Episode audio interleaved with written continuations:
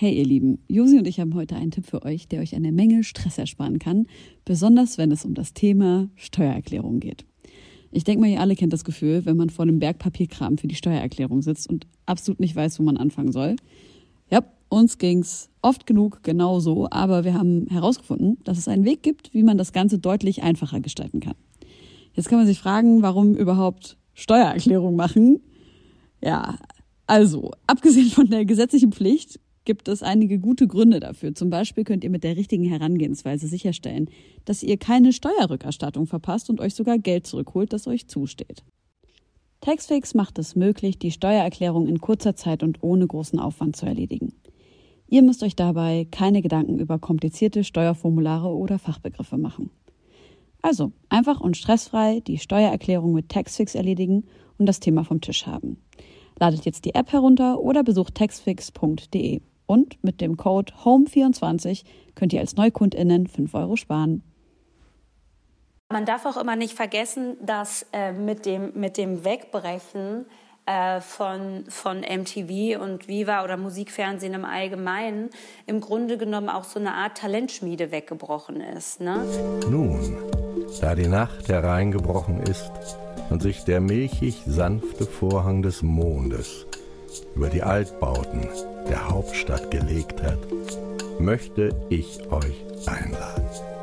Ermöglicht durch euch höchst selbst, geschätzte Homegirls und Homeboys, geschätzte Homeboys. Herzlich willkommen zu einer neuen Folge Homegirls. Äh, wir sind eine Woche delayed, aber nicht weniger freue ich mich, dass äh, Helene und unsere wunderbare Gästin heute, Hartnett, bei uns am Start ist. Hallo. Wup, wup, hallo. Herzlich willkommen, Hartnett. Ich freue mich so sehr, dass du am Start bist, dass du Zeit gefunden hast in diesen wilden Zeiten gerade. Ja, ich freue mich über die Einladung. Dankeschön.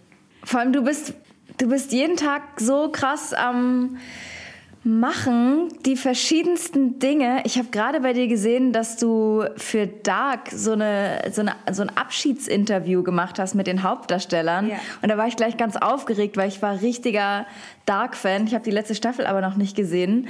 Äh, und war so, wow, in wie vielen Bereichen bist du gerade und gibst Interviews und machst und tust und überall. Ähm, total crazy. Wie ist das denn zustande gekommen? Ich wurde gefragt. Also ähm, das war ganz einfach. Ich bin einfach gefragt worden, ob ich das gerne übernehmen würde. Da muss man jetzt kein übelster Serienjunkie dafür sein? Nein, muss man nicht. Ich musste mich tatsächlich in die Sache auch voll einarbeiten, weil das Problem mit Dark ist, dass das rauskam, die erste Staffel, und da waren meine Kinder noch sehr klein. Und weil es da ähm, auch direkt um kleine Kinder ja geht, so, also vor allen Dingen in der ersten Staffel so um das Verschwinden von Kindern und so weiter und so fort, wurde mir auch von diversen Freunden mit Kindern nahegelegt, ähm, das vielleicht nicht zu gucken. So. Ei, ei, und dann habe ich das nicht gemacht und irgendwie auch den Anschluss verpasst. Dann kam aber diese Anfrage und ich war natürlich so, ey, auf jeden Fall, weil ich habe diese Serie brutalst auf der Liste habe mich aber noch nicht durchregen können, das dann auch wirklich zu machen und musste dann in diesen ganzen Wahnsinn hinein so einen Dark-Serienmarathon starten. ja, wow. Wo ich dann einfach so drei Staffeln innerhalb kürzester Zeit durchballern musste. Und ähm, das war voll intens, weil es halt wirklich heavy, heavy Stuff ist. Und da ja auch das eine oder andere ich möchte nicht sagen, Tabu gebrochen wird, aber für manche ja schon die eine oder andere Grenze überschritten wird, mhm. so auch des Zeigbaren. Und das war auf jeden Fall intensiv, wenn man eh schon irgendwie so vereinnahmt ist von allem, äh, irgendwie von allem, was um einen herum passiert. Und dann musst du plötzlich dich auch noch mit so einem Zeug beschäftigen, was inhaltlich anspruchsvoll ist von der Story, aber eben auch von der Storyline und so. Und dann saß ich da echt zum Teil mit Stift und Papier, weil ich sonst nicht mehr hinterhergekommen wäre. Voll. Weil, ja, weil das ist ja das Besondere an der Serie, dass diese, diese Storylines so brutal ähm, kompliziert und miteinander verwoben und Zeitsprünge und wer wann, wie, was, wo und so. Also das war schon, das war nicht ohne. Ey, das meine ich. Man kann das ja nicht einfach so wegmoderieren, ne? Du musst ja darauf übelst krass vorbereitet sein. Also ich habe es echt nur unter Anstrengung alles äh, gerafft. Und ich weiß noch, als ich die erste Staffel geguckt habe, war ich gerade auf Tour und jeden Abend, wenn die anderen riesen Halligalli gemacht haben, habe ich mich zurückgezogen und diese, Fol also diese Folgen da geguckt, weil ich es so absurd krass fand. Ähm, ja, cool. Ich muss mir die dritte Staffel unbedingt noch reingucken und fand das Interview auch sehr nice, die Hauptdarsteller mal so in einem anderen Licht zu sehen und auch zu merken, dass die selber nicht so richtig alles komplett kapieren, nur weil sie da mitspielen.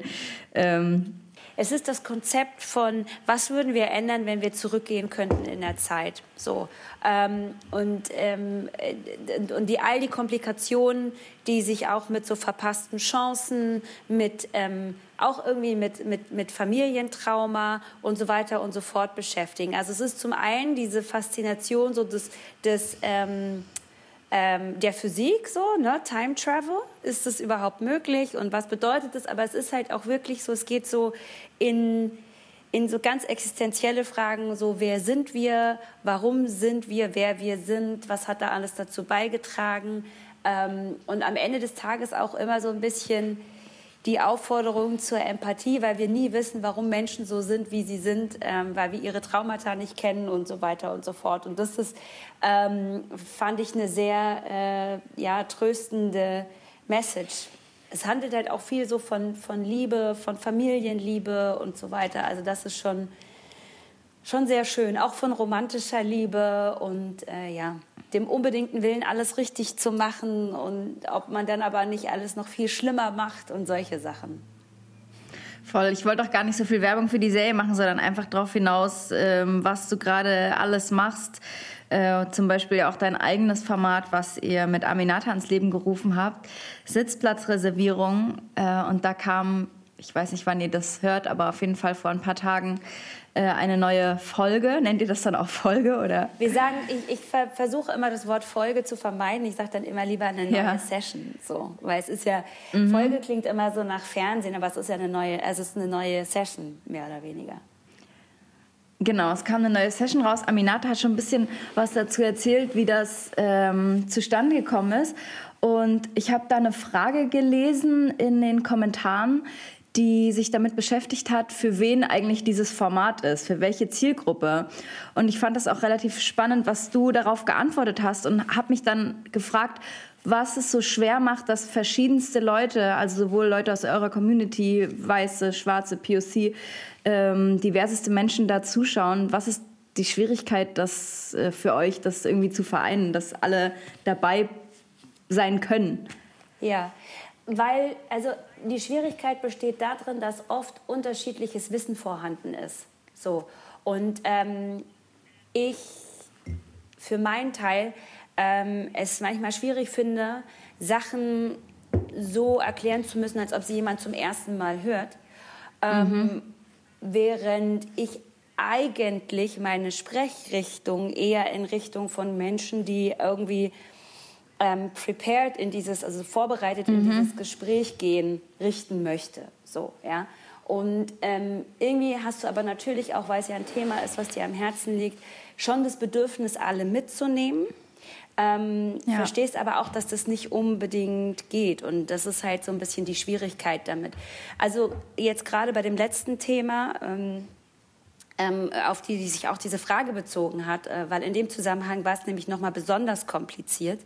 Ähm, also in dem, in dem letzten Thema haben wir uns mit einer sehr speziellen Fragestellung beschäftigt oder mit einem sehr speziellen Thema und auch mit einem Thema, das so in der breiten Masse noch gar nicht so verbreitet ist. Also ich glaube, viele Leute haben sich schon mit Rassismus auseinandergesetzt, aber diese ähm, spezielle Ausrichtung des Ganzen, nämlich Colorism, das haben viele zum ersten Mal gehört. Ähm, viele, die außerhalb der Community sind, aber auch viele, die selber schwarz und eben entsprechend davon betroffen sind, so, ja, haben das auch zum ersten Mal gehört. Ähm, und da ist dann die Schwierigkeit, okay, wie viel erkläre ich jetzt nochmal, was das eigentlich ist? Oder steige ich lieber da in das Gespräch ein, wo ähm, die Debatte sich in manchen Kreisen schon bewegt? So.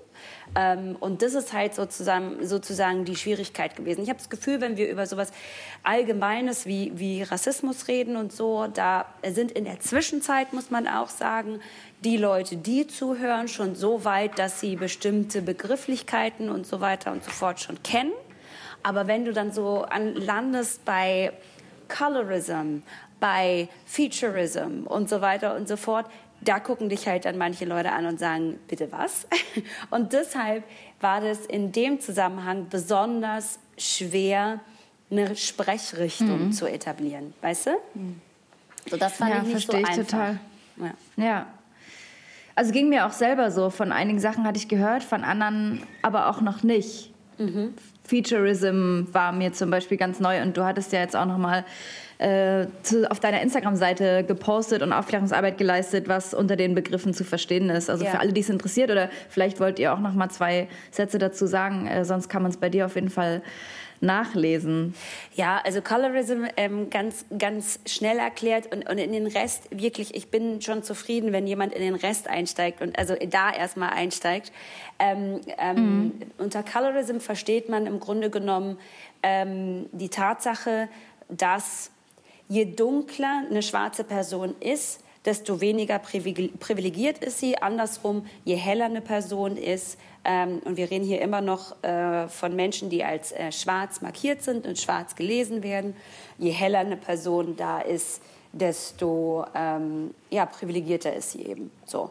Und ähm, da kommen dann, das hat dann noch unterschiedliche Schichten, eben das, was du gesagt hast, dieses Featureism und Texturism, das ist das nächste, ja. Und äh, da geht es dann eben darum, wie sind denn deine Gesichtszüge? ausgeprägt? Äh, bist du jemand, der ähm, ja, jetzt weniger von den Gesichtszügen her weniger schwarz aussieht, so eher so einem, äh, so einem europäischen, so einem weißen Schönheitsideal entspricht, so mit deiner äh, Gesichtsstruktur, mit der Breite deiner Nase und so weiter und so fort. Und Texturism, das ist das nächste, ähm, ist die Frage, äh, wie, wie sind deine Haare? Also ich jetzt zum Beispiel habe eher so, so ein, so ein Loose Curl Pattern, wie man so schön sagt. Und dann gibt es ja aber noch diejenigen, die so, ein, so, so, eine, so eine ganz, ganz enge Locke haben. Ja, das sind dann eher so Coily Hairs, ne? die dann so eine ganz kleine Locke haben und dann entsprechend auch ähm, eine festere Haarstruktur haben und so weiter und so fort, was dann eben oft auch als schlicht und ergreifend nicht so schön verstanden wird. So. Und das mhm. ist ähm, Texturism. Es ist echt kompliziert. Und das Krasse, Aber was ich da danke für die Erklärung nochmal. Auf jeden Danke. Das Krasse, was ich daran halt die ganze Zeit beobachte und da haben wir ja auch schon äh, drüber gesprochen, ist, wie krass das halt ähm, für Spaltung innerhalb der eigenen Community sorgt. Mhm. Äh, ich kann mhm. natürlich jetzt nicht dafür sprechen, wie sich das äh, in der schwarzen Community äußert, weil ich einfach nicht Teil dessen bin, aber ich beobachte eben diese, ähm, ja, ach, Mensch, du siehst doch gar nicht aus wie äh, eine Person mit Migrationshintergrund und du hast doch alle Privilegien und du bist doch White Passing und so weiter und so fort. Das Problem ist irgendwie, was ich auch ähm, ja so oft äh, sehe, was einfach fehlt, ist auch dieses historische Wissen, was da fehlt, was mhm. eigentlich auch mhm. Colorism äh, in der Geschichte von äh, Versklavung eigentlich war, dass eben Menschen, die ja oder möchtest du das lieber sagen? Ich will eigentlich auch gar nicht äh, mir naja, anmaßen. also ohne, ohne, es ist echt wirklich ein, ein, weites Feld und es ist auch immer so ein tiefes Themenfeld. Ne? Also ja. ich finde das immer schwierig, das so kurz anzusprechen, aber im Grunde genommen ja muss man, wenn man es im historischen äh, Kontext sieht, ähm, hat das tatsächlich was mit Kolonialisierung und eben auch äh, Versklavung zu tun, weil sich diese helleren Ausprägungen von schwarzen Menschen in den meisten Fällen ja durch äh, Vergewaltigungen und so weiter und so fort ergeben haben und daraus dann eben sozusagen ein ähm, Privilegierungssystem entstanden ist, dass wenn du sozusagen äh, ein, ein direkter Nachkomme äh, des Kolonialherrn, des Colonizers oder eben auch des, äh, des äh, Slave Masters sozusagen bist, dass du dann eben mit mehr Privilegien ausgestattet bist, dass du dann die leichteren Arbeiten erledigen darfst, dass du dann eben nicht sozusagen ähm, irgendwie auf dem, auf dem Feld ackern musst oder was auch immer. Und daraus ja. ergeben sich eben diese Abstufungen ähm, durch und das ist ja dann sozusagen auch in POC-Kreisen unter Umständen exakt das Gleiche. Es ist so die, die, die Proximity to Whiteness, die an der Stelle die Rolle spielt. Ja. Ähm, die Nähe zum, zum, zum weißen, ähm, ja, zum, zum Weißsein sozusagen, die dir das Privileg ähm, zuschreibt. Ich muss auch sagen, das sind auch alles neue Dinge, die ich auch erst gelernt habe. Und natürlich auch ähm, kann man dazu und muss man auch dazu sagen, äh, basierend auf ganz viel Bildungsarbeit von schwarzen Personen und von dark-skinned schwarzen Personen, äh, dass dieses Thema gerade so groß ist, ähm, dass wir gerade innerhalb unserer Community zumindest darüber sprechen. Was ich so ein bisschen krass finde, ist, dass ich immer wieder an diesen Punkt komme, zu merken, wie groß eigentlich diese Differenz ist, diese Bildungsdifferenz zwischen äh, dem, worüber wir jetzt gerade sprechen, und dem Punkt, an dem sich eigentlich der Großteil der Gesellschaft gerade noch befindet. Ähm, ja. Und und ich dann auch merke, dass ich irgendwie an so, ein, an so, eine, an so eine persönliche Grenze auch gelange, wo ich merke, ich weiß gerade gar nicht mehr so richtig, wo ich ansetzen soll.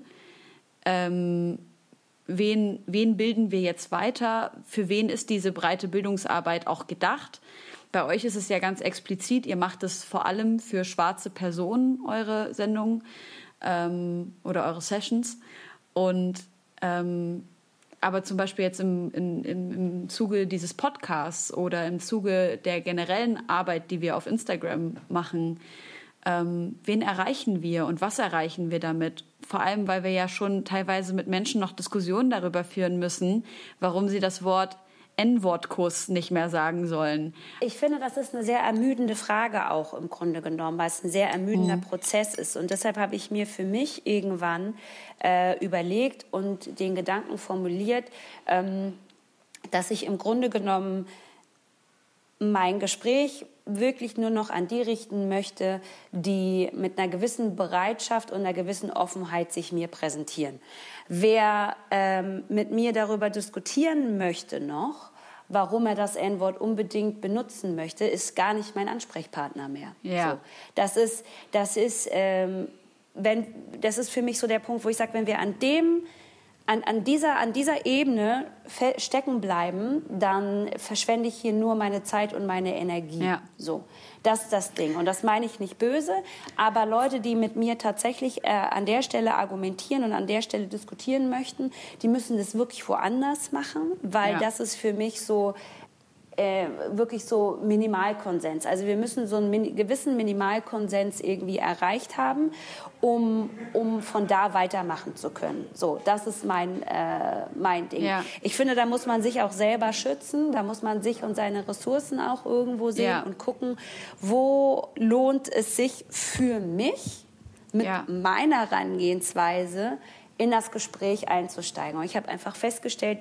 that's not it. So. Ähm, Person XY weigert sich also einfach anzuerkennen, dass das Wort mit ganz viel Schmerz verbunden ist und besteht auf sein äh, Privileg, das weiter sagen zu dürfen. Dass dieses, ja.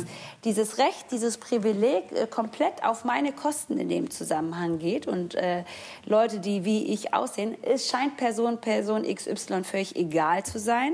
Deshalb ist es für mich dann so wirklich ein Moment, ähm, fast und das ist nicht immer fair, weiß ich, aber es ist einfach das, was bei mir so automatisch passiert. Dass ich schließe daraus ähm, auf gewisse Charakterzüge dieser Person. So. Ja, und das ist das, was dann auch äh, weitere Auseinandersetzungen mit Person XY für mich schwer macht, äh, beziehungsweise auf einer tiefer gehenden Ebene schwer macht. Ja. Hm.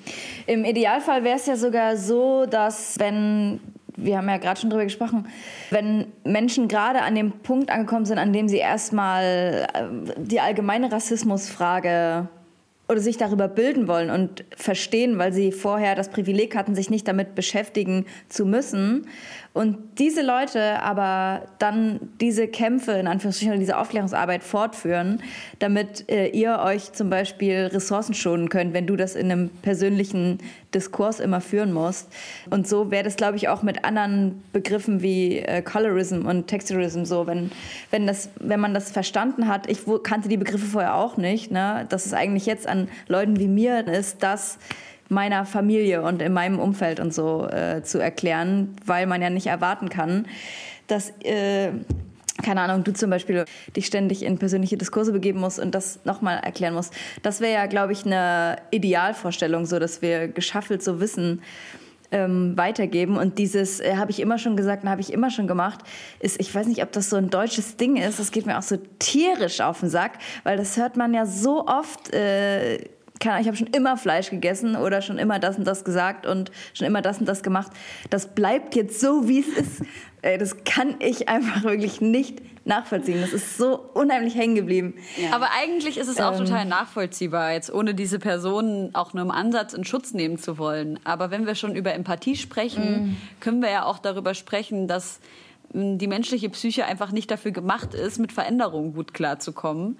Und mm. dieses krasse, diese krasse Resistenz, etwas Neues zu lernen, weil das würde ja irgendwas an meinem Selbstbild, also keine Ahnung, wenn ich jetzt 50 Jahre alt bin und dann erfahre, dass ein Wort, was ich mein ganzes Leben lang schon jeden Tag beim Bäcker gesagt habe, ähm, total schlimm und total falsch ist, dann macht das ja was mit meinem Selbstbild. Und diese Selbstbildaufbrechung, mhm. das ist so viel Stress für viele Menschen. Ohne natürlich zu sagen, dass das auch ja. nur im Ansatz an diesen Stress rankommt, den eine betroffene Person empfindet. Mhm. Aber ja, ich glaube ja, nicht, dass es ein deutsches Problem ist. Ich glaube, das ist ein Privilegiertheitsproblem. Oh, es ist ein mhm. Menschheitsproblem. Also es ist ein total menschliches. Ich glaube, es hat noch nicht mal was mit Privilegien zu tun, sondern einfach grundsätzlich mit so einem menschlichen Reflex, nicht schlecht sein zu wollen. So. Ja, also ja. das ist ja das, das ist ja der Rückschluss, den dann viele Leute daraus schließen, weil jeder, niemand ja von sich denkt irgendwie, ich bin ein fürchterlicher Mensch.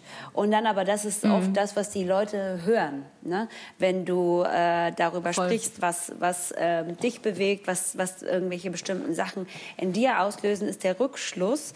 Ähm, der unter Umständen überhaupt nicht nötig ist, beziehungsweise nicht nur unter Umständen nicht nötig ist, sondern einfach Fakt nicht nötig ist, zu denken, ich bin ein schlechter Mensch und ähm, ja. ich mache Sachen falsch. Und äh, weil, weil dann nämlich diese, das ist der einzige Grund, warum Menschen so in diese Defensivhaltung gehen, die ja auch überhaupt nicht zielführend ist. Ne? Aber diese Defensivhaltung dann sofort ähm, einnehmen und sagen, ja, aber, ja, aber ich, ja, aber ich, ja, aber ich, ne? weil man dann auch immer sagen muss, ja, ja, ja, das verstehe ich alles, ist alles cool, aber verstehe auch, dass es gar nicht um nur dich geht. Ja. So, ja. Ähm, ich habe das Gefühl, ich habe mich da gestern lange mit einer Freundin unterhalten, dass wir ähm, als Gesellschaft in der, in der Zwischenzeit sehr ich-bezogen sind und Tatsache vieles persönlich nehmen, was unter Umständen gar nicht persönlich gemeint ist. So, ja? Ähm, mhm. äh, vor allen Dingen äh, im Gespräch oder in der Kritik. So, ne? Wenn ich aber sage, du, ich, ich mir tut das weh und äh, ja. ich glaube 99 Prozent der Menschen, die, ich, die so aussehen wie ich auch, ja. verstehst du äh, nur, du hast mir wehgetan. So. Mhm. Und zwar absichtlich und bewusst und es war dir völlig egal, wie ich mich dabei fühle und so. Das dass das überhaupt nicht so sein muss, das ist klar.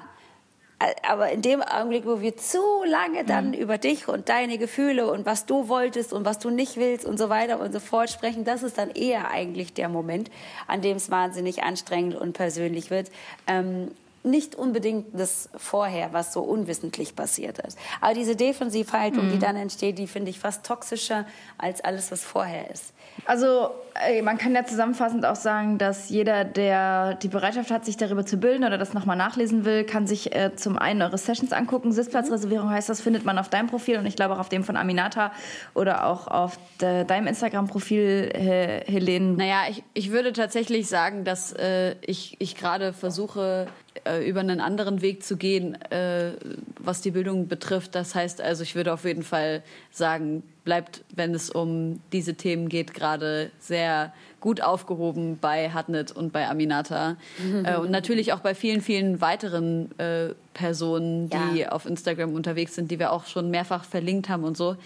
Äh, das ja, würde jetzt auf jeden Fall safe den Rahmen sprengen, äh, alle Leute, die wir krass finden, zu nennen.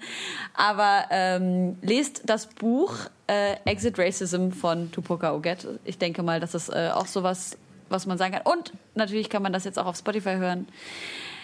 Ich wollte sagen, dass ähm, wir ja nicht nur über unsere Bildungsarbeit eigentlich oder darüber, dass wir alle Moderatorinnen sind, äh, zueinander finden, sondern eigentlich ist ja unsere Base in dieser Runde gerade äh, Hip-Hop. und ähm, äh, eigentlich auch äh, die Initialzündung für äh, diesen Podcast gewesen. Natürlich hat es sich in viele verschiedene Richtungen entwickelt und natürlich muss man, wenn man über Rassismus spricht, äh, beziehungsweise wenn man über Hip-Hop spricht, muss man auch über Rassismus sprechen. Und ich würde aber gerne wissen, wie war so dein Weg in den Hip-Hop rein? Wir wissen ja, dass du, obwohl ich würde eigentlich gerne, dass du deine Geschichte erzählst. äh, uh, wo fängt denn die an? Ja, äh, wie, wie ist man? Also, ich glaube, wenn man als junger Mensch in Deutschland sozialisiert wird, ähm, sucht man sich ja sozusagen seine Vorbilder, da wo man sie finden kann. Und als äh, junges schwarzes Mädchen habe ich die eben in, meistens in Deutschland jetzt nicht irgendwo auf der Straße gefunden, sondern im Fernsehen und zwar meistens äh, als Musikerinnen sozusagen. Und entsprechend früh habe ich mich dann sozusagen daran orientiert und war Rap-Fan schon immer. So, ich habe einen älteren Bruder, der war Die Hard äh, Public Enemy Fan, also so richtig. Das hat dem halt natürlich auch noch mal ähm, so als als schwarzen jungen Mann im Schwarmland groß werden noch mal eine andere Art von Stärke verliehen und so, ja. die er auch auf jeden Fall gebraucht hat. Ne? Ähm, und äh, ja, und ich habe im Grunde genommen einfach alles gemacht, was meine Schwester, Geschwister toll fanden und bin dann eben auch schnell da gelandet, einfach weil es mich auch visuell angesprochen hat und natürlich dann eben auch von der Message und allem, was es bedeutet hat. Also das heißt, ich war in aller allererster Linie immer Fan so, ne? Und habe dann nach dem Abitur äh, relativ schnell auch ein Praktikum bei einem äh, Radiosender hier in Berlin gemacht, der damals sozusagen der, wie man früher noch gesagt hat, der Black Music Sender war. Jesus fucking Christ, ist auch so, so problematisch auf so vielen verschiedenen Ebenen, ja. Aber da habe ich also quasi mein Praktikum gemacht und bin mh, mm, darüber dann zu dem Radiosender gekommen, bei dem ich dann am Ende des Tages 15 Jahre lang gearbeitet habe und mhm. natürlich auch äh, verstärkt. Also ich war ganz lange bei Fritz, das ist ein öffentlich-rechtlicher ähm, Radiosender, Jugendradiosender vom RBB und da habe ich im Grunde genommen alles über, über Medien und Journalismus gelernt. Also ich komme quasi straight up aus der Musikjournalie so. Und ähm, habe da dann auch eine sehr äh, R&B und Rap-lastige Sendung Freitagabends gemacht. Die hieß Urban Tunes. Die macht jetzt die zauberhafte Claudia Kamit. Die hat die übernommen, hat aber auch, glaube ich, einen anderen äh, Sendeplatz äh, bekommen. Und ich habe dann eben aufgehört, als ich quasi mit meinem ersten Kind schwanger war, weil ich auch dachte so, naja, also jetzt so, weiß ich nicht, ob ich ähm, mich da noch so in diesem, in diesem Rap-Game irgendwie sehe, weil Rap halt auch so, it's a young people's business, denkt man manchmal so. Ne? Ist ja auch immer die Frage, weil es ja auch verhältnismäßig jung ist als Musikrichtung, ist immer die Frage, wie altert man denn würdevoll in so einem competitive äh, Umfeld so, ne? Ja. Und ähm, die Antwort hatte ich damals äh, für mich noch nicht gefunden. Deshalb habe ich gesagt, also ich mag das erstmal alles nicht, nicht mehr machen. Mhm. Und habe dann die Radiosendung weggegeben. Aber ähm, vorher noch ähm, habe ich quasi über diese Radiosendung ähm, dann irgendwann eine Fernsehsendung angefangen, und zwar MTV Urban, die musikalisch in die gleiche Richtung ging. Und da wurde dann relativ schnell und kurzfristig ein Moderator für gesucht. Und da bin ich dann sozusagen ins Spiel gekommen. Und das war dann mein Weg ins Fernsehen. So. Und der Rest ergab sich dann irgendwie.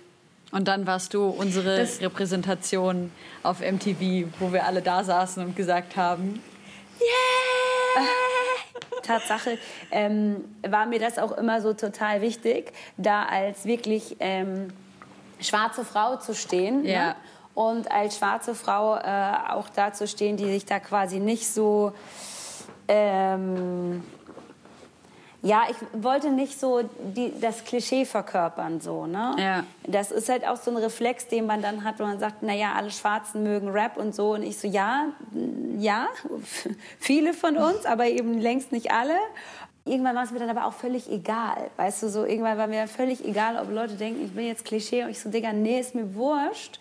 Ja. Ähm, ich, ich muss da nicht immer so meinen intellektuellen Flex rausholen, ja. äh, nur um Leuten irgendwie zu zeigen, dass ich total ähm, ja auch eine akademische Ausbildung habe und so und dass ich das alles auch irgendwie leisten und bringen kann und so, das war mir dann irgendwann völlig egal. So. Ja. Also insofern. Ich muss halt sagen, für, für mich als junger Mensch, als ich MTV oder Viva geguckt habe, also weiß nicht, vor fünf bis zehn Jahren, ich glaube 2010 warst du unter anderem noch dort. habe ich angefangen, genau, und habe dann 2010 aber auch schon wieder aufgehört. Mhm. So.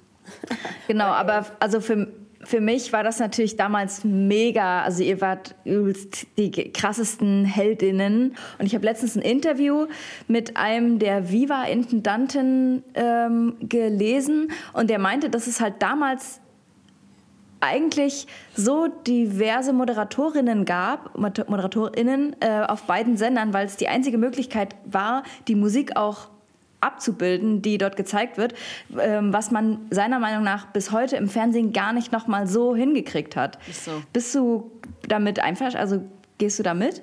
Ja, na klar, man darf auch immer nicht vergessen, dass äh, mit, dem, mit dem Wegbrechen äh, von, von MTV und Viva oder Musikfernsehen im Allgemeinen im Grunde genommen auch so eine Art Talentschmiede weggebrochen ist. Ne? Mhm. Also ähm, und diese Talentschmiede war, wie, wie wer auch immer das war, ähm, dessen Inter oder deren Interview du da gesehen hast, ähm, hat schon recht gehabt, dass äh, im Grunde genommen plötzlich dieser sehr diverse Nachschub äh, wegfiel. So und dann man sich dann wieder irgendwie auf diese ja fast konventionellen Wege, wie plötzlich Volontariat da und da oder dies da und da dann irgendwie zurückbesinnen musste oder zurückbesonnen hat. Und man muss mhm. halt einfach auch sagen, dass die öffentlich-rechtlichen Sender es jungen Menschen bis vor kurzem, jetzt ist vielleicht das Angebot so durch äh, Funk und so vielleicht auch noch mal irgendwie verändert worden, aber bis vor kurzem haben sie es einem nicht so leicht gemacht, in den Redaktionen stattzufinden. Und wenn du stattgefunden hast, dann hast du da eben auch für bestimmte Dinge stattgefunden und andere anderen Sachen hast du gar keine gar keine, gar keine Chance bekommen, schlicht und ergreifend, weil es jemand nicht gesehen hat. Das ist ein Problem, das es immer noch ganz stark gibt und aus dem die Leute auch irgendwie nicht rausfinden. Also ich kann euch ein Beispiel geben. Ähm, ich bin ein extrem sportaffiner Mensch, also auch so Sportberichterstattung Tatsache und habe für einen öffentlich-rechtlichen Sender ein Casting gemacht äh, für eine Sportsendung, das dann eben abgelehnt wurde, aber nicht irgendwie, weil das nicht gut moderiert war, weil es da handwerkliche Schwierigkeiten gab oder sonst irgendwas, sondern weil mir ganz klar kommuniziert wurde, wir sehen das nicht. Boom. Das war die Begründung. Und dann hat man sich Tatsache einfach für einen weißen Mann entschieden. So. Das gibt's nicht. Und, das ist, oh Mann. ich schwöre euch, das ist letztes Jahr. Es ging nicht um Handwerkliches. Es ging nicht darum, dass ich das nicht gut moderiert habe. Die Begründung war, ich sehe das nicht. Es tut mir so leid, dass du dich jetzt davor noch so dafür so rechtfertigen musst, dass es nicht an deinem Talent nein, nein, lag, nein, ja. Aber man kann ja, nein, aber das ist ja tatsächlich auch immer schwierig, ne, weil ich das eben auch schon gehört habe, ähm, mhm. dass mir dann gesagt hat, du tut mir leid, aber die andere war einfach besser. Und dann, mm. und dann guckst du dir dann so die Sendung an und denkst so, und denkst so, okay, fair, weißt du, weil am Ende des Tages ist ja auch alles irgendwie so, du denkst ja dann so in deinem Kopf, es ist alles auch irgendwie so ein fairer Wettstreit oder so, ne? Und mm. möge der Bessere gewinnen. So, das ist ja das, wo, wo, woran man dann immer glaubt, wenn man sich auch in so ein, in so ein Casting, in so was auch immer be begibt, ne? Und wenn mir dann jemand sagt, du, da war einfach jemand besser, bin ich so die Erste, die sagt, okay, cool, cool, wenn du besser warst, kann ich 100% gut damit leben. Nur siehst du dann die fertige Sendung und denkst dir so, Moment, mhm. warte mal, Moment. Ja, dann habe ich ja. auch mit meiner Managerin telefoniert und wir waren beide einfach sprachlos, weil uns einfach ganz, ganz klar wurde, dass diese Person auch beim Casting nicht besser gewesen sein ja. kann. So. Weil es so ganz grundlegende Sachen waren, die, die diese Person dann nicht beherrscht hat. So, also das, das gibt es halt auch. Ja. Ne? Nur muss ich dann aber auch fairerweise sagen, war so, weil das hat mich dann nämlich auch verletzt, ne? weil ich ja wirklich ein paar Wochen lang rumgelaufen bin und gedacht habe, ja, ich war halt einfach nicht gut genug. So. Ne? Und dann sehe ich das und denke mir, Jesus, nee, also das glaube ich jetzt auch nicht. Nur in dem anderen Zusammenhang, wenn dir dann halt gesagt wird, wir sehen es nicht, weißt du wenigstens, was es ist. Weißt du ja. so? Und das kann ich dann auch ärgern. Mhm. Hat es natürlich auch, ne? weil, weil ich war auch so, sag mal, äh, es, es, frustriert dich halt so, weil du ja auch weißt, dass du gar nichts dagegen machen kannst. So, ne? Ähm, also es ist immer so, ich weiß nicht, was besser ist, aber das war tatsächlich die Begründung. Und mir wurde, ich war dann auch so, warte mal, aber was Hand? Nee, Handwerk, es hatte nichts mit dem Handwerklichen zu tun, aber er hat es einfach nicht gesehen. Ey, ich kann das so krass mhm. nachvollziehen, weil ich erst vor kürzester Zeit genau diese Erfahrung gemacht habe. Es gibt halt so ein, so ein gewisses Bild, dass, äh, dass, dass, dass im Sport von, von Frauen akzeptiert wird so oder irgendwie Gesellschaft, also gangbar ist und dem habe ich an der Stelle einfach nicht äh, entsprochen und das ist dann ja. so auch. Ist aber wirklich am Ende des Tages ne, muss die einzige Reaktion oder die einzige Lehre, die wir alle daraus ziehen, sein, ähm, dass wir es einfach selber machen. Das ist einfach 100 Prozent so. die Erkenntnis, so. die, ich, die ich daraus ähm, gezogen habe, weil Fakt ist eben auch, ich komme also aus so einer Zeit, äh, wo das eben schlicht und ergreifend nicht ging, ne? wo es einfach kein YouTube gab, wo es kein Instagram gab. Es gab diese sozialen Medien und dieses, die, die Möglichkeit, sich da auch selber sozusagen ähm, seine, seine kleine Repräsentationsfläche zu schaffen, die gab es nicht. Mhm. Die gibt es jetzt. So, wirklich, es sollte uns völlig egal sein. Und das war am Ende des Tages eben auch diese Lektion, die ich da aus, diesem, aus dem letzten Jahr gezogen habe, war einfach so, hey, ehrlich, ähm, cool, macht einfach weiter euers, it's fine. Wenn ich da keinen Platz finde, mache ich es einfach selber. Und das ist eben das Entscheidende, auch zusammen jetzt nochmal auf Sitzplatzreservierung zu sprechen zu kommen, ähm, weil natürlich auch äh, wir an der Stelle, da glaube ich, kann ich auch für Aminata und auch für mich sprechen, ähm, wir dann nicht mit einem Anspruch auf Allgemeingültigkeit und allgemeine Repräsentation reingehen. So, ne? Mhm. Wir können uns das nicht herausnehmen, äh, zu sagen, wir sprechen da für alle, wir sprechen da für alle Schwarzen, äh, no matter äh, ob light skin, dark skin oder was auch immer. Nee, das können wir natürlich nicht sagen, das würden wir auch nie machen. Wir ja. decken eine bestimmte Perspektive ab. Wir versuchen, die so breit wie möglich natürlich auch irgendwie aufzustellen. Aber uns ist durchaus klar, dass wir das nicht schaffen werden und auch nicht den Anspruch haben, es zu schaffen, weil wir ja. tatsächlich, wie du schon gesagt hast, ja andere Dinge auch noch nebenher machen müssen, nämlich nämlich tatsächliches Geld verdienen, uns um unsere Familien kümmern und vielleicht auch einfach unsere sozialen Kontakte pflegen, so, ja? Because at the end of the day, we're still fucking human beings with a life, so. Und ähm, insofern, ich kann und will das gar nicht tatsächlich irgendwie abdecken, aber ich gebe mir Mühe so, weißt du? Und wenn du dich an der Stelle nicht repräsentiert siehst, ähm, dann, you know what, go ahead and do your own thing. Like wirklich, wirklich und so. Ich bestärke und ähm, ähm, beschwöre fast alle Leute darauf, dann loszuziehen und wirklich ihr eigenes Ding zu machen, wenn sie sich von dem, was Aminata und ich machen, nicht repräsentiert fühlen was ich verstehe, so, weil wir nicht alles abdecken können go ahead, do your own thing, sis. Mach mhm. einfach. It's all good so. It's all love. The more the merrier so. Punkt. Es ist krass. Ähm, ich, ich muss gerade an die Sendung denken, die wir mit Aminata gemacht haben und in was für einer Situation wir uns da gerade auch emotional als ähm, Teil der Community befunden haben. Ähm, dass, dass ich so da saß und auch in dieser Zeit irgendwie die ganze Zeit so, ich habe das Gefühl, wir sind alle so am Schwimmen und jeder versucht sich irgendwo einen Anker zu suchen. Und ich muss sagen, in dieser Zeit, und das habe ich auch damals zu Aminata gesagt, es war so, als wärst du die ganze Zeit so der Anker, zu dem man irgendwie so zurückkommen konnte. Ich weiß nicht, ob du dich daran erinnerst, aber dieses Gefühl von, du bist so das klingt so dumm. Ich fühle mich so pathetisch, das zu sagen. Aber es war so, du bist so die Mom. Ohne dass ich dich jetzt irgendwie künstlich veraltern will. So, du könntest locker nicht unsere Mom sein. So. Aber. Oh, doch. Teenage Pregnancy, aber doch. Ja, okay. Schon. aber, schon. Ist aber ähm, auch okay, ja. Ähm, weil auch in den Gesprächen mit dir, aber wenn man auch beobachtet, wie du so bist, merkt man, du hast diese Ruhe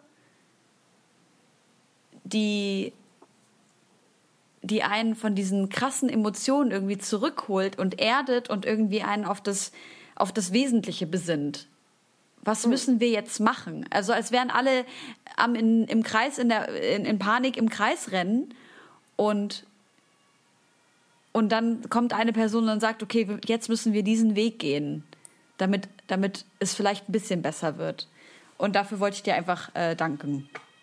Oh, ich habe meine Tage, sowas darfst du nicht sagen. Ich fange sofort an zu heulen. Ist ganz schlimm, ja. Ich bin so hart Hormone und je älter ich werde, seit ich meine Kinder bekommen habe, ist so direkt richtig Hormon, Rollercoaster, Achterbahn. Wenn jemand sowas zu mir sagt, fange ich sofort an zu heulen. Jetzt bin ich auch schon so, okay, hör jetzt auf, so Zeug, wirklich. so sorry. Wir hatten hier Ey. schon ein paar Unterbrechungen. Äh, die Holo-Sticker kamen rein, dann Hunde, Katzen, Baby, Kinder.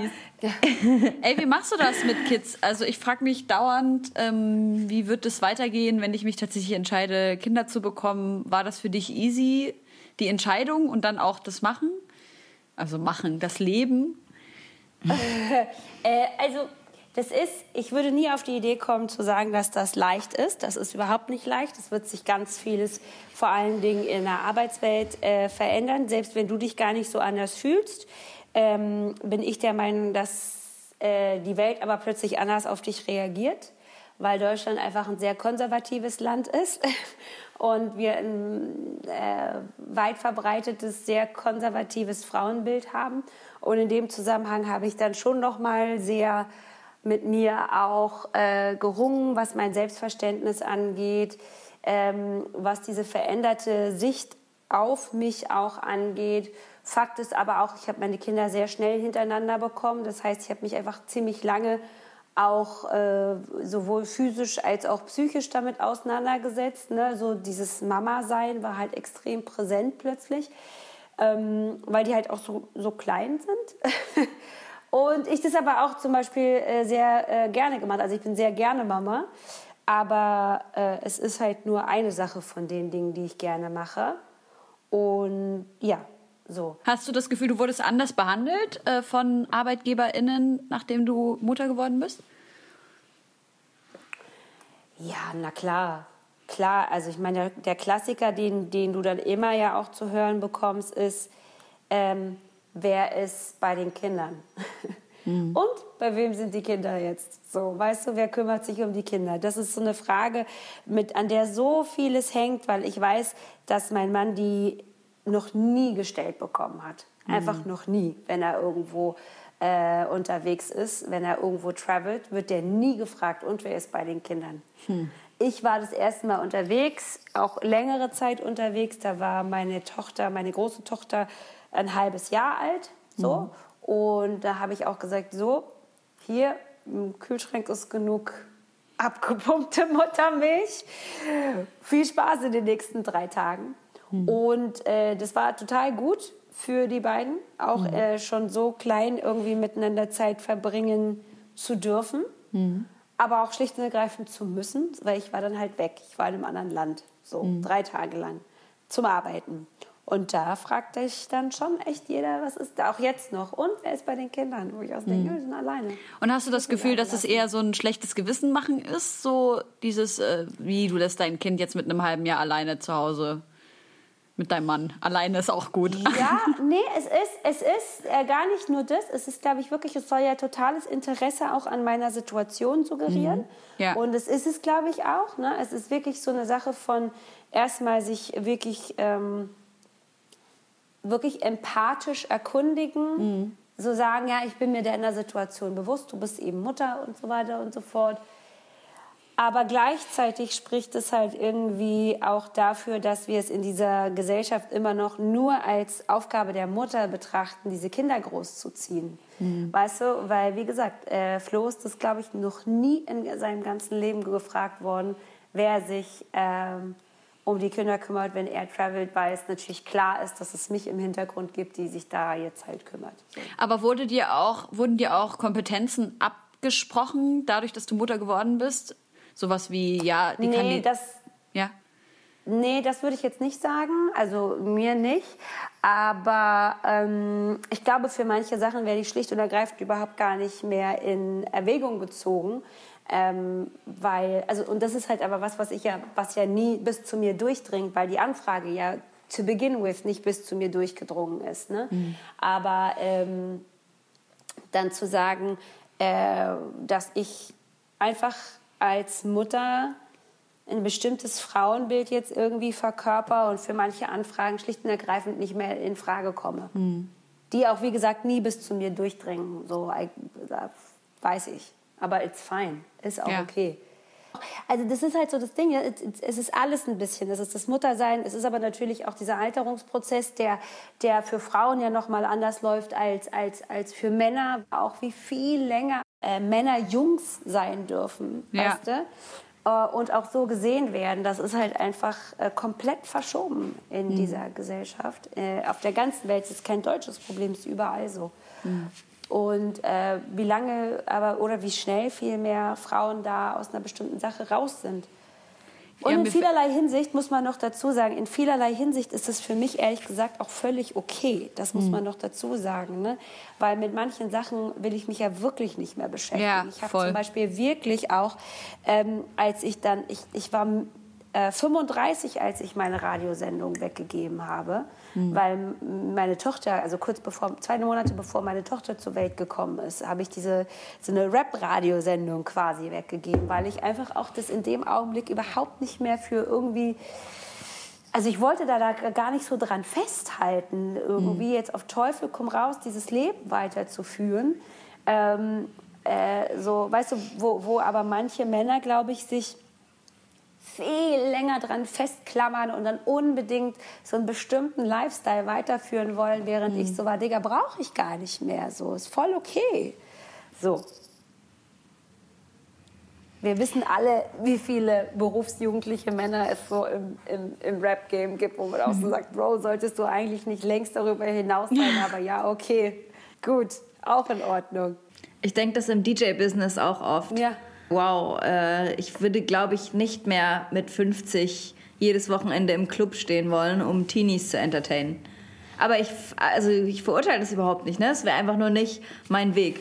Meiner auch nicht. Das ist es halt so. Weißt du, also wo ich dann halt auch sage, oh, ich will dann lieber irgendwie, für mich verschiebt sich das dann in den Nachmittag. So schön, wenn ich dann nachmittags auflegen kann und dann auch nur so für Leute, die das dann auch irgendwie verstehen, was ich da mache. Ja, und so, versteht ihr, was ich meine? So mit so habe ich auch voll gefühlt, deine Livestream-Sessions. Oh, danke, ja, ich habe Das war sehr, sehr, sehr sweet. Dankeschön. Das war wirklich sehr cool. Und was ich auch übelst krass fand, ist, als wir irgendwie beim Sport waren, kurz vor Corona, und wir haben uns früh um neun getroffen und ich glaube, du bist da schon hingejoggt und danach wolltest du noch einen Halbmarathon joggen und alles. Und ich war während der Sportstunde so kurz vorm Collapse und du bist selber, weil du vorhin noch über dieses Sportding geredet hast. Ich war so beeindruckt, ich hatte nur keine Luft, das zu sagen.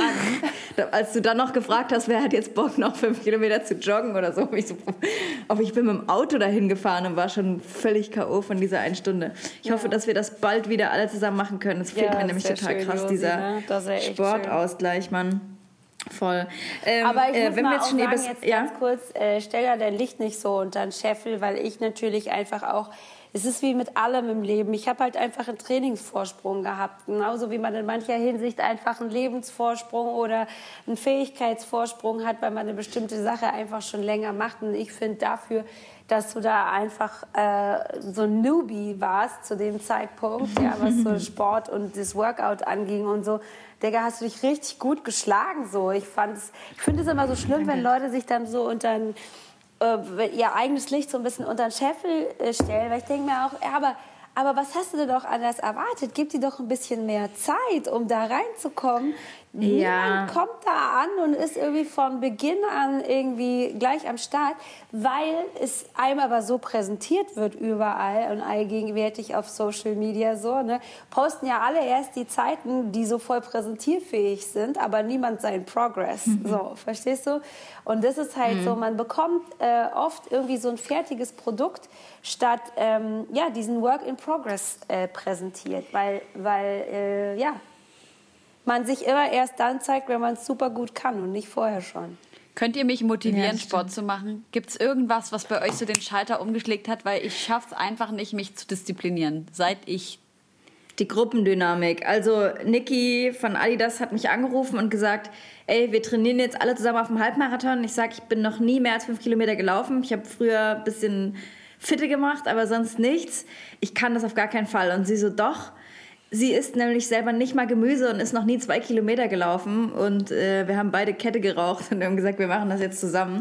Ja, Peer Pressure. Die Psychologin in dir müsste doch wissen, was Peer Pressure ja, klar. auslöst. Aber ich meine, ich... Du musst einfach, such dir jemanden, der motiviert ist und der dich jeden Tag fragt, komm, das ist ja. auch, ich meine ganz ehrlich, deshalb, deshalb gibt es ja auch Trainer, die dann sagen, so jeden Tag, die dafür bezahlt werden, jeden Tag zu sagen, so, let's go. Ja, ich bin dann halt die Person, die die Voll, Person halt irgendwann auf WhatsApp blockt und dann halt so sage ich, I don't want to be friends with you anymore. Okay, also das heißt, du verweigerst dich aktiv diesem Prozess. Dann ja. ist dir nicht zu helfen. Diese aktive Verweigerung, da ist äh, wenig gegen zu machen. Ne? Scheiße. Ey, ich war trotzdem froh, als der Halbmarathon abgesagt wurde. ja. Ich habe alles dafür getan, nicht am Sportunterricht teilnehmen zu müssen. Alles. Aber dann lass es ja, doch man braucht schon ziehen. eine gewisse Bereitschaft. Was sagst ja, du? aber da, dann lass es doch auch einfach ziehen. Also weißt du, dann, dann lass es doch auch einfach gehen. Wenn äh, alles in dir sich dagegen sträubt, verstehe ich nicht, warum du dich dann noch ja, weiter Ja, weil es halt gesund ist. Es ist halt ultra. Ich bin 25 Jahre und ich habe Rückenschmerzen, als wäre ich irgendwie 80. Ah, okay. Ja, aber dann, ja, aber dann sind deine Rückenschmerzen noch nicht groß genug, der Leidensdruck ja. ist noch nicht groß genug. Und ich glaube, solange du das wegschieben kannst, wirst du es machen. Dann akzeptier das. Irgendwann wirst du das nicht mehr wegschieben können und dann bist du auch am Start. Bleibt dir nichts anderes übrig. Okay. Wollen wir ein bisschen Musik auf die Playlist packen? Yes. Ja, lasst uns ein bisschen Musik auf die Playlist packen. Ich habe mir natürlich ausgesucht, was von Lauren Hill. Äh, und zwar habe ich mir die X Factor ausgesucht. Äh, und dann können wir vielleicht auch äh, den neuen Song von Joy spielen. Oh, ja. Äh, oh, ist ja schon draußen. Ja, sie hat einen neuen Song mit äh, BJ the Chicago Kid, der für I Believe heißt der Song, der ähm, mhm. äh, für mich ganz toll ist, weil ich auch der Meinung bin, dass das äh, BJ the Kid, the Chicago Kid Album eines der ähm, schönsten Alben des letzten Jahres war. Haben wir, glaube ich, auch drüber gesprochen äh, im Podcast letztes Jahr. Ich weiß gar nicht, wer von uns das mitgebracht hatte, aber fühle ich auf jeden Fall. Ja, äh, genau. Es gibt einen Song, der heißt äh, Time Today. Das ist ein Remix von BJ the Chicago Kid und Ari Lennox. Der ist extrem hm. hot, einfach. Ich liebe auch, auch ne? Ari Lennox so sehr. Also den, äh, den könnten wir noch machen. Ey, Leute, ja, übelst gerne. Wir haben über eine ganz wichtige Sache, die auch music-related ist, noch nicht gesprochen sehr schlimm für mich. Ja. Äh, die letzten zwei Kanye-Releases, einfach absolute Banger. Ich dachte so, okay, Kanye, du bist wieder zurück. Ich bin wieder glücklich. Einen Tag später kackt er in meinen Traum und bricht die Herzen so vieler Menschen, weil er hat angekündigt, dass er kandidieren wird für die US-Präsidentschaftswahl und zwar ähm, ja alleine, halt parteilos. Das Problem ist, und ich habe mich da mal so ein bisschen äh, reingelesen, dass ähm, äh, Joe Biden halt extrem beliebt ist bei ähm, den allermeisten schwarzen Menschen in den USA, den allermeisten AfroamerikanerInnen. Und wenn jetzt Kanye kandidieren würde, er wahrscheinlich äh, Joe Biden extrem viele äh, Votes wegschnappen würde, was dann wiederum zum Gewinn von äh, Trump führen könnte. Das ist zumindest eine Theorie, die dafür sorgen könnte, zu erklären, warum Kanye West äh, jetzt schon wieder nerven muss und warum er wieder dafür sorgt, dass ich ihn nicht auf die Playlist packen kann, obwohl ich beide Songs wirklich sehr, sehr, sehr krass gut finde. ja, Kanye, the mhm. guy people love to hate. Ja, das Ding mit Kanye ist, ich bin total bei dir musikalisch, äh, macht er mich jedes Mal extrem glücklich einfach auch, weil ich denke, dass er einfach unmatched ist, so ja. musikalisch. Die Frage ist immer, wie lange man das denn jetzt auch gelten lässt auf so Also wie lange das eine das andere äh, ja. über, überschatten kann oder über... Ja, mhm. scheiße, ja, Mann. Das, er macht es einen so schwer. Ich glaube tatsächlich, dass es eher so ein PR-Stand ist. Und ich glaube auch ernsthaft nicht, dass der so viele Stimmen ab, äh, abgreifen kann. Ähm, zwei Sachen, die ich noch mal zu deinem Kommentar loswerden wollte. Ich glaube, Joe Biden, das ist halt auch so eine Sache, die, die jetzt immer klarer wird. Joe Biden muss, also wurde ja auch von vielen ähm, afroamerikanischen äh, äh, äh, Aktivistinnen sozusagen darauf hingewiesen, dass er sich eine Black Agenda wirklich auch suchen muss, weil Stimmen in letzter Zeit auch immer lauter werden, die sagen, wir können doch nicht by default als afroamerikanische Community by default die ja. Demokraten unterstützen, weil wenn wir mal genau hingucken, was die vor allen Dingen auf lokaler Ebene für uns machen, es ist nicht immer um, in our own interest. So we have to learn to vote in our interest. So das ist das, was Sie äh, an vielen Stellen sagen, was natürlich auch völlig richtig ist, was übrigens auch für Deutschland gilt, dass ja. wir äh, immer so, weißt du, voll am Start sind, wenn es so um äh, äh also Dinge auf, auf Bundesebene vielleicht maximal noch auf Landesebene geht, aber auf lokaler Ebene dann oft raus sind und gar nicht wissen, was sozusagen auf lokaler, was auf auf, auf Landesebene und was so, sozusagen auf Bundesebene entschieden wird. Und ähnlich ja. ist es in den USA. Also äh, gibt es schon so Leute, die sagen, nee, nee, also das kann es halt auch nicht sein, dass ähm, Democrats immer irgendwie äh, wirklich so von, von der Einstellung her bei Default eben denken, sie kriegen die African American Vote. So. Mhm. Und, aber ganz unabhängig davon ist Kanye auch in der Community so eine schlimm streitbare Person geworden, ja. einfach weil er in der Vergangenheit so viele Sachen gesagt hat, die wirklich, wirklich schwierig und problematisch waren, mhm. dass ich jetzt nicht glaube, dass er ihm ernsthaft irgendwie in die Quere kommen würde. Ernsthaft, so wirklich so signifikant. Ähm, mhm. Kann ich mir nicht vorstellen, außer in Chicago. Alle anderen denken sich, Dude, setz sie wieder hin. Ich hoffe es auf jeden Fall sehr. Ja, ich habe äh, so Statistiken gelesen über Umfragen, die eben gemacht wurden, wo es halt hieß, dass tatsächlich, ähm, ich glaube, ich will nichts komplett Falsches sagen, aber ich glaube, der 40 äh, Prozent der über 35-jährigen äh, afroamerikanischen Voter würden eben Biden ähm, wählen, was natürlich, wenn diese Umfrage repräsentativ ist, äh, eine sehr hohe Prozentzahl ist und ob die dann äh, umswitchen würden. Naja, aber das hat natürlich auch was mit Obama zu tun und damit, dass er halt äh, irgendwie dahinter steht. Ne? Ist ja klar, wenn, wenn die gleichen Menschen, die Obama gewählt haben, jetzt an dem Scheidepunkt oder Scheideweg stehen, nicht zu wissen, wen sie voten sollen, ja, dann votet man halt den, der von dem, den ich gewotet habe, unterstützt wird. So kann ja, ich auch voll. Man wählt wahrscheinlich ja das geringere Übel. Ja. Und da kann es halt schon sein, dass im Zweifel ähm, Kanye Stimmen abfängt, äh, die Biden eigentlich gebrauchen könnte. Und äh, das nächste Problem ist aber, dass ja in vielen Bundesstaaten eigentlich die Formalien schon abgeschlossen sind und er sich da eigentlich gar nicht mehr aufs Amt äh, bewerben kann und man schon auch denken können, das ist irgendwie ein PR-Gag. ich habe aber auch gelesen, zum Beispiel, dass er, als er jetzt so mit Trump äh, sympathisiert hat und mit seiner hässlichen Kappe da äh, aufgetreten ist 2018, dass er das auch gemacht hat, um irgendwie äh, näher ans Weiße Haus ranzukommen, weil er angeblich auch ähm, Schwarze aus dem Gefängnis befreien wollte und größeres Stimmenrecht haben wollte. Das hat wohl ein Freund von ihm behauptet.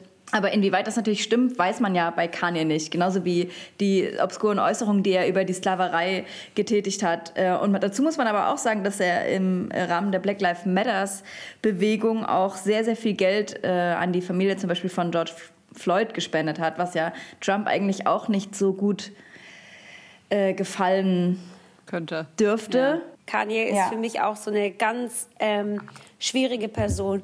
Aber in der Zwischenzeit, glaube ich, habe ich verstanden, was er macht und ähm, habe also in, in, auf eine gewisse Art und Weise wirklich ähm, Verständnis für ihn. Und mhm. gleichzeitig denke ich mir halt, aber es geht halt nicht. Ne? Kanye ist ein ganz krasser Individualist, der wirklich, dem es wichtig ist, als Individuum gesehen zu werden als Kanye. Nicht als Kanye der schwarze Mann, nicht als Kanye der dies, äh, Kanye der das, sondern als Kanye West ähm, ein ganz, ganz vielschichtiger Künstler, äh, Vater, Mensch, Musiker, Designer, whatever so, weißt mhm. du? Und der so ein bisschen versucht, losgelöst von allen anderen Dingen, die ihn von, ein, von außen beeinflussen, mhm. ähm, zu agieren. So, deshalb sagt er dann so Sachen wie, ich will mich da nicht von meiner Vergangenheit irgendwie vereinnahmen lassen, ich will mich nicht von dem Stigma ähm, des schwarzen Menschen anhängt irgendwie äh, vereinnahmen lassen. Und deshalb trifft er manchmal so Entscheidungen, die für ihn als Individuum vielleicht irgendwie Sinn machen, aber für die größere Gruppe, die, die er eben auch repräsentiert, keinen Sinn machen. Ja. So, wenn er sagt, so wir dürfen uns dann nicht so sehr von diesen 400 Jahren äh, Sklaverei ähm, ja, nicht, nicht beeinflussen lassen, aber das, das Bild von uns nicht einzig und allein darauf aufbauen, verstehe ich total, was er meint. Fakt ist, das funktioniert für ihn vielleicht, aber für einen Großteil der anderen ja. Afroamerikaner funktioniert das halt nicht so. Und das ist so das, dieser, dieser Gedanke, den er da, da oft hat. Oder auch zu sagen, so, mhm. wenn er wirklich eine Agenda hatte mit der Social, äh, mit, der, mit der Criminal Justice Reform irgendwie, ne, und es wirklich so seine Herangehensweise zu sagen war, ich näher mich jetzt mal irgendwie Donald Trump an, um da was zu bewegen, ähm, funktioniert es vielleicht für ihn als Individuum, den Schaden, den er aber damit sozusagen einer größeren Gruppe mhm. äh, ähm, sozusagen anfügt oder, oder antut, zufügt, vielmehr, ähm, der, den sieht er dann nicht. Das ist halt das Problem. Ja. So. Mhm. Er wollte sich ja auch als Christian Genius Billionär Kanye West aufstellen nice. lassen, in vollem Namen. Und ich, ich weiß auch nicht, können das auch damit äh, stehen lassen. Ich würde aber auch gerne noch gute Musik äh, zu unserer Playlist hinzufügen. Und zwar ähm, würde ich sagen, wir packen den neuen Chefcat-Song rauf, You Better Run. Wir haben gerade mal gemeinsam reingehört, nämlich auch ein unfassbares Brett featuring May oder Mai, weiß ich jetzt gar nicht ganz genau. Äh, außerdem möchte ich einen Song aufpacken von einem, May, danke, von einem äh, Berliner Kollegen, äh, auch DJ-Legende äh, im Soundcloud-Kosmos hauptsächlich irgendwie bis jetzt gewesen, Ticklish, der hat einen Song rausgehauen, der heißt äh, The Way I Love You und den finde ich sehr, sehr smooth und chillig und schön und der darf irgendwie auf der Playlist nicht fehlen. Außerdem noch, äh, als Kimo bei uns in der Sendung war, hat er einen Song gepickt, der hieß Hit the Block und war von Pas Salieu äh, mit äh, SL, das sind Franzosen. Äh, und ich fand den Song damals schon so krass, seitdem lege ich den in jedem Live-Set auf. Übelst heftiger Song und der Typ äh, SL hat einen neuen Song rausgebracht mit Kenny Beats, den ich auch übelst krass feiere und dessen ähm, Beat-Tutorials ich mir eigentlich jeden Tag reinziehe und von dem ich unheimlich viel lerne, der auch ganz viele Sessions mit ganz vielen verschiedenen amerikanischen Künstlern macht. Die haben einen Song zusammen draußen, der heißt Bad Luck. Äh, den möchte ich noch drauf packen. Und äh, ja, ich habe auch noch was gemacht. Das werfe ich da einfach aus Promogründen auch noch ja, mit drauf. Ja, geil. So. Erzähl doch mal kurz über dein letztes jawohl. Release. Ist äh, was, was Smoothes, Lo-Fiiges. Ähm, eigentlich war ich bei einem Kumpel im Studio, weil ich meine Jacke da vergessen hatte. Und dann meinte er, hier, lass mal noch schnell ein Beat machen. Und dann ist das dabei rausgekommen. Nice. Ja. Beste Story. Get it, sis. Big yourself up. Was ist denn das? Hier gibt es nicht so viel. Nein, aber ich finde, wenn es nicht so viel zu erzählen gibt, ich hasse es, mich so selber aufzumachen für irgendwas, was ich jetzt nicht so übelst krass finde. Also, ist doch egal. kein übelstes Jesus Meisterwerk. Christ. Ich möchte ja, nicht, dass das du das in meiner Anwesenheit nochmal sagst. Nein, natürlich, du kannst sagen, was du willst, natürlich in meiner Anwesenheit. Ich möchte nur nicht, dass du dich unter Wert verkaufst. Meine Güte, yourself Nein, das ist schon gut, aber es ist nichts ist jetzt nichts Krasses. Also ich könnte den Marathon laufen, aber da bin ich halt nur zwei Kilometer gelaufen. Ja, so ist es halt. ist doch okay. Okay. Ja. Also ich habe ähm, gerade so ein bisschen eine harte Zeit die letzten paar Wochen. Deswegen, die, die das hören, die werden wahrscheinlich auch denken, warum ist sie äh, nicht auf Instagram, aber sie macht einen Podcast und sie klingt total gesund. I'm not. Aber ähm, ich habe in dieser Zeit gemerkt, ich bin gar nicht offen für neue Musik. Wenn es mir nicht gut geht, brauche ich die ganze Zeit so Musik, die ich früher gehört habe, die ich kenne, mit denen ich gute Emotionen verbinde, die mich irgendwie beruhigen und so. Deswegen habe ich mitgebracht Windows Seat von Erika Badu. Äh, ist ein äh, Song, der ähm, Lauren Hills X Factor auf jeden Fall die Hand reicht. Ähm, und nebeneinander schön äh, äh koexistiert. Ähm, ja, ich liebe den Song einfach. Ich mache dann die Augen zu und ich stelle mir vor, dass ähm, ich in meiner Melancholie an einem guten Ort bin. Das ist äh, das, was dieser Song irgendwie für mich beschreibt. Und dann habe ich noch einen mitgebracht, äh, weil der einfach immer dafür sorgt, dass es mir gut geht. Äh, das ist Just Friends von Music Soul Child. Ähm, ich liebe diesen Song. Er ist einfach so keine Ahnung, ich kriege jedes Mal das Gefühl, ich bin so 15 und so gerade neu am Crushen mit irgendjemandem. Und die Person sagt mir halt, dass sie auf mich steht, aber wir können auch nur Freunde sein, wenn es mir recht ist. Und das finde ich einfach total charmant. Deswegen diese Ich glaube, den Song haben wir schon dreimal auf der Verdammt. Playlist, aber den schieben wir jetzt einfach nochmal nach Sehr oben. gut. Und weil du gerade gesagt hast, ähm, dass man so gerne altbekannte Sachen hört, ne? Ja. Ich hatte eigentlich noch ähm, was länger Ausführendes mitgebracht und zwar geht es um den Song äh, I Love You Baby, der jetzt auf jedem Instagram, TikTok Video hoch und runter dudelt und mir eigentlich tierisch auf den Sack ging, aber da ich habe immer so eine Verbindung mit Lauren Hill, weil dieser Ja. Song eigentlich so übel schön ist. Und ich habe mir gerade überlegt, weil das jetzt wirklich ausufernd äh, wird, ähm, weil ich mich sehr lange mit diesem Sample befa befasst habe, dass ich das gern auslagern würde und dazu einfach ein paar Insta-Stories machen würde, wenn diese Sendung draußen ist und euch das interessiert, woher dieses Sample kommt und was es damit auf sich hat. Und wir jetzt eigentlich theoretisch nur noch in Speed-Reihenfolge das Freundebuch abarbeiten müssten und dann wären wir auch schon am Ende. Ey, und Can't Take Außer My Eyes Off You ist auf jeden Fall auch schon auf der Playlist. Bin ich mir ganz sicher. Von, von, von Lauren Hill. Guter Punkt. Von dem das Ja. Dings ist. Also können wir auch noch mal hochschieben. Schieben wir auch nach oben. Genau. Haben wir noch drei Minuten fürs Freundebuch? Ja. Ich muss aus dem, aus dem Kopf fragen, ich habe es gerade nicht vor mir, aber wir machen so, hast du vielleicht mitbekommen, mit jedem äh, Gast und Gästin äh, eine kleine Fragerunde aus Grundschulzeiten und die beginnt mit Name. Hadnet Tesfay. Äh, richtig ausgesprochen übrigens Hadnet Tesfay. Hatte nicht.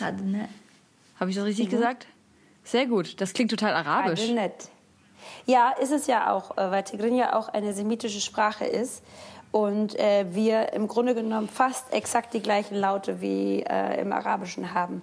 Hadnet zum Beispiel heißt Einheit und kommt vom Wort Hade. Im Arabischen ist das Ahada, ist es eins. Ah. Schön. Wohnort. Krass, wie gut das auch zu dir passt, oder? Also, Ja. Ich habe das Gefühl, du bist sehr eine Einheit mit dir selbst und Ja, immer weißt so soll ich dir mal was sagen? fair mein, und mein Name heißt Einheit Hoffnung. Geil. Tesfay ist der Männername, also der kommt, das ist ein Männername Wow. und der kommt vom äh, eritreischen Wort Tesfa und das heißt Hoffnung. Also heißt ich wirklich Einheit Hoffnung. Das liebe ich. Das ist so Das crazy. ist großartig. Das passt perfekt. Ich frage mich, ob man wirklich, wenn man Kinder auf die Welt bringt, denen mit dem Namen irgendwas mit auf den Weg gibt, was der Name wirklich bedeutet. Also mein Name bedeutet äh, die immer strahlende und das wird mir auch immer so nachgesagt. Deswegen. Ja. da gibt's Ker Kerstin Ott hat ja auch einen Song für dich gemacht. Wer? Kerstin Ott. Ich weiß nicht, wer das ist und ich Sorry. weiß nicht, Die, die immer strahlt, oder wie heißt der Song? Die, die, Die immer, immer lacht. Oh je. Wow, Meine danke. Schwester heißt ja auch Helen, oder du heißt Helen, sie heißt Helen. Äh, ja, deshalb ist mir der Name auch immer sehr sympathisch. Ob jetzt meine Schwester immer strahlt, ich glaube, das würde sie selber auch sehr ähm, in Frage stellen. Aber meine Schwester ist halt auch die, die, die älteste von uns. Das ist diejenige, die dann auch immer den, den meisten Struggle sozusagen hatte in so einer First-Generation migrantischen Familie. Also insofern glaube ich, die hatte nicht so viel Grund zum Strahlen. Ja, deshalb kann man da ruhig- durchaus drüber diskutieren. Ich bin halt so die Dritte und konnte mich in so ein gemachtes Nest setzen. Alle Kämpfe waren schon gekämpft. Ich konnte mir das irgendwie anschauen und dann den Weg des geringsten Widerstands innerhalb meiner Familie gehen und alles war, war Tutti. So. Mega. Also für dich. Tut mir leid für, Für deine mich voll Schwester. gut. Für Aber mich ja auch, ja. ich muss auch sagen, ich glaube, dass dieses immer Strahlen halt auch oft dieses ähm, aus Nervosität oder man möchte, man möchte irgendwie sozial ankommen. Und wenn man halt lächelt, dann geht es halt viel, viel schneller. Und das kenne ich halt von mir, ganz abgesehen davon, dass ich natürlich nicht immer glücklich bin. Und ich weiß nicht, ob der Name eine Rolle spielt. Aber weiter im Freundinnenbuch. Äh, Wohnort, Berlin. Beruf. Journalistin und Moderatorin. Das wollte ich mal werden. Ähm, Diplomatin bei der, bei, der, bei der UN. Was würdest du selbst zu deinem 15-jährigen Ich heute sagen? Trau dich alles, was du dich trauen willst. Mein tollstes Erlebnis. Äh, das ist schwer. Weil ich glaube, ich muss sowas Pathetisches sagen. Meine Kinder aufwachsen zu sehen. Schön. Das ist Auf jeden schön. Fall. Ja, das Dümmste, was mir in letzter Zeit passiert ist, man darf die Fragen auch nicht so ernst nehmen. Das Schlimmste, was mir in letzter Zeit passiert ist. Das Dümmste, also was Dümmste. Trotteliges. Oh, ich habe, oh, es war ganz unangenehm. Ich war gestern äh, Kaffee holen, habe mein Portemonnaie vergessen und musste anschreiben lassen. Und ich war am Telefon dabei. Und, ja, ja, genau. Du warst am Telefon dabei. Ich musste anschreiben lassen. Da habe auch gesagt, ja, ich komme in einer Stunde wieder. Bin gleich wieder da. Dann hat das alles nicht mehr geklappt. Und dann war ich erst heute Morgen da. Und das war mir mega unangenehm. Aber mir wurde von äh, allen Seiten versichert, dass es überhaupt nicht schlimm war. Und ich war so, oh, das ist auch sehr unangenehm. Sein Portemonnaie vergessen. Nein. Doch, Ich fand das ein bisschen, naja. Und du so, acht Cappuccino für mich, bitte.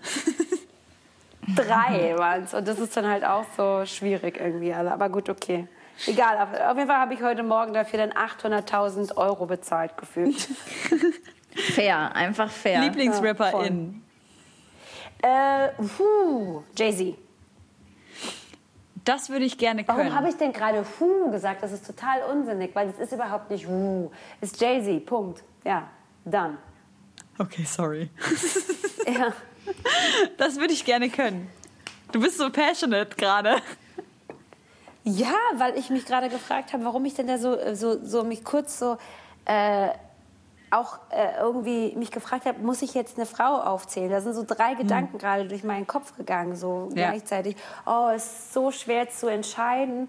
Äh, und so und blablabla. Und dann dachte ich, aber Digga, du kannst jeden einzelnen Jay-Z-Song auswendig. Ja. Also musst du hier keine politisch korrekte Antwort geben und eine Frau sagen oder so. Oder dachte ich, nee, Jay-Z, boom, fertig. So, Sehr gut. Ja. Das würde ich gerne können. Ähm, ich würde gerne jede einzelne Sprache auf der Welt beherrschen. Jede einzelne. Nice. Weil ich glaube, dass es äh, ganz entscheidend ist, sich mit jedem Menschen in der Sprache, die er am besten versteht, auseinandersetzen zu können. Das Wenn mag ich mir eine super Kraft äh, aussuchen könnte, wäre das auch die. Dass ich mit jedem in der Sprache, die er kann, äh, reden können würde. Man fühlt sich halt direkt auch so nah. Ja, genau das ist es. Was ist dein Und Lieblingstier? Sorry. Ein Elefant. Meiner auch. Willst du, willst du uns einen zeichnen und den dann abfotografieren? Wir haben hier nämlich so eine Ebene, wo der reinkommen muss. Wir drucken den dann aus, wenn du ihn den, uns den schickst. Okay. Es Mach muss ich, ga- versuch. Du kannst auch deine Kinder vorschicken. Ja, ja. Wir haben, so, wir haben halt auch Schablonen. Ich mache einfach so eine Schablone und schicke euch den und tue so, als ob das mein freihand gezeichneter Elefant wäre. Geil. Josi, willst Obviously. du, willst du noch äh, mein größter Wunsch fragen? mein größter Wunsch. Weltfrieden. Aber, ähm, puh, das ist schwer. Ähm, auch wieder pathetisch. Eine gerechtere Welt. Gar nicht pathetisch. Ja. Nee. Hat nett. Von Herzen vielen Dank, dass du Zeit hattest, ähm, in deinem ganzen sehr offensichtlich gerade bewegten Leben mit Kindern und allem drum und dran ähm, und der politischen Lage, dass du Zeit hattest, zu uns zu Besuch zu kommen. Ich habe mich extrem gefreut. Es ist eine sehr, sehr große Ehre. Oh. Und ähm, einfach ein paar Herzchen drüber zu dir nach Berlin. Oh. Ihr Ja, schicke ich auch. Danke euch, vielen Dank. Freut mich. Ich habe mich sehr gefreut über die Einladung. Auch mal ein schöner, schöner Grund, äh, so mal eine kurze Zeit raus zu sein und zu sagen, ja, ich, Mama muss arbeiten, ich habe Dinge zu tun und so. Ja, Aber voll krass, wie still deine Kinder auch einfach im Nebenzimmer so übelst entspannt sind. Also wenn das so geht mit Kids, dann mache ich das auch bald. Ja, aber du, es war auch ein harter Weg dahin. Das muss man auch sagen. Die sind nicht aufgewacht und waren so chill, sondern das äh, hat eine Weile gedauert. Aber jetzt sind wir an dem Punkt, wo sie sich wirklich äh, gut äh, beschäftigen können. Warte mal, ich frage auch mal kurz, ob es alles okay ist. Ey, ihr zwei, ist alles okay? Ja, beide gehört. Alles okay. Killer. Ja, Cool. Wunderbar. Also vielen, vielen Gut, Dank für deine beiden. Zeit. Danke, dass Sehr du da gerne. warst. Danke für deine Ich hoffe, Arbeit. wir sehen uns bald wieder auf der äh, Rennstrecke. Ja, auf Ich der bin raus. Wollte ich gerade sagen. Ja, ja, du bist raus. raus. Bis deine Rückenschmerzen so schlimm sind, dass du auch da bist. Nee, ja, vor allem, weil Niki mich auch eingeladen bist und wir trainieren, dann musst du mitkommen. Ja, Niki hat halt auch gesagt, ich soll kommen, aber es ist halt für mich, ich, es kommt natürlich nicht in Frage, dass ich nach Berlin fahre, um mit euch laufen zu gehen. Nein, aber falls du eh in Berlin Ja. bist, dann kannst du auch mal eine Einheit Ja, äh, ja dabei recht, sein. mein Gott. Es macht auch übel Spaß und immer rennt irgendwo ein Kind oder ein Hund durch die Beine und wir Aber mein Ziel ist eigentlich gar nicht unbedingt extrem fit zu sein, ich möchte einfach nur gefährlich werden.